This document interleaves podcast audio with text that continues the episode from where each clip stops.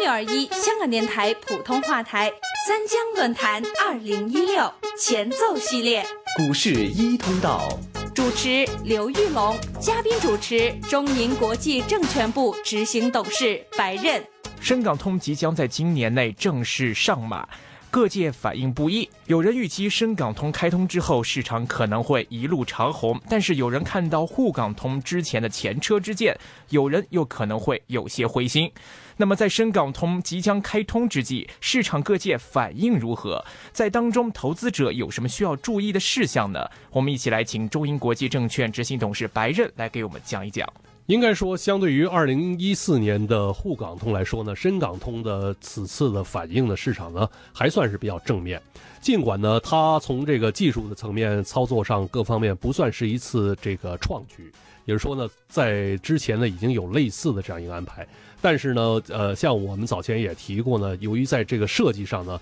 有了一些的差异化的一些的细节的设计，因此呢，其实市场呢对此次深港通呢，仍然呢是有一定的预期。除此以外呢，其实呢，很多的国际投资者呢也在呃关注到呢，呃，由于目前呢，其实这包括对呃美元未来的这个就是走势呢，呃呃，大家的看法呢，跟这个前两年已经比较不一样。也是说呢，有可能呢，呃，在强美元持续的这样一个情况下呢，其他的货币，包括人民币，都有一个不同程度的一个所谓贬值的这样一个预期。那么，此呃这一点呢，其实对这个部分的一些的这个国内的资金呢，可能呢也带来了一个新的呃一种所谓诱惑啊，也就是说呢，利用这个呃包括深港通的这样一个机制呢，起码呢对呃对冲了一部分的他们的呃汇兑上的一个风险。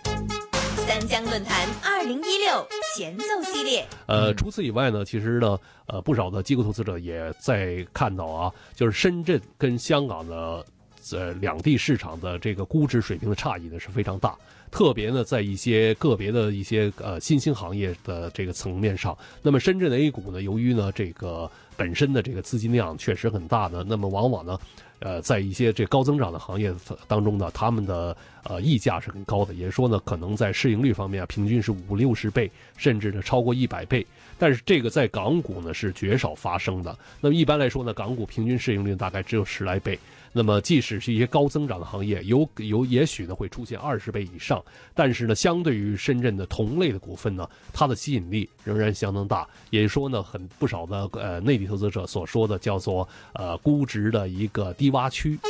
AM 六二一香港电台普通话台三江论坛二零一六前奏系列，股市一通道。主持刘玉龙，嘉宾主持中银国际证券部执行董事白任。三江论坛二零一六前奏系列，AM 六二一香港电台普通话台三江论坛二零一六主题网站同步放送。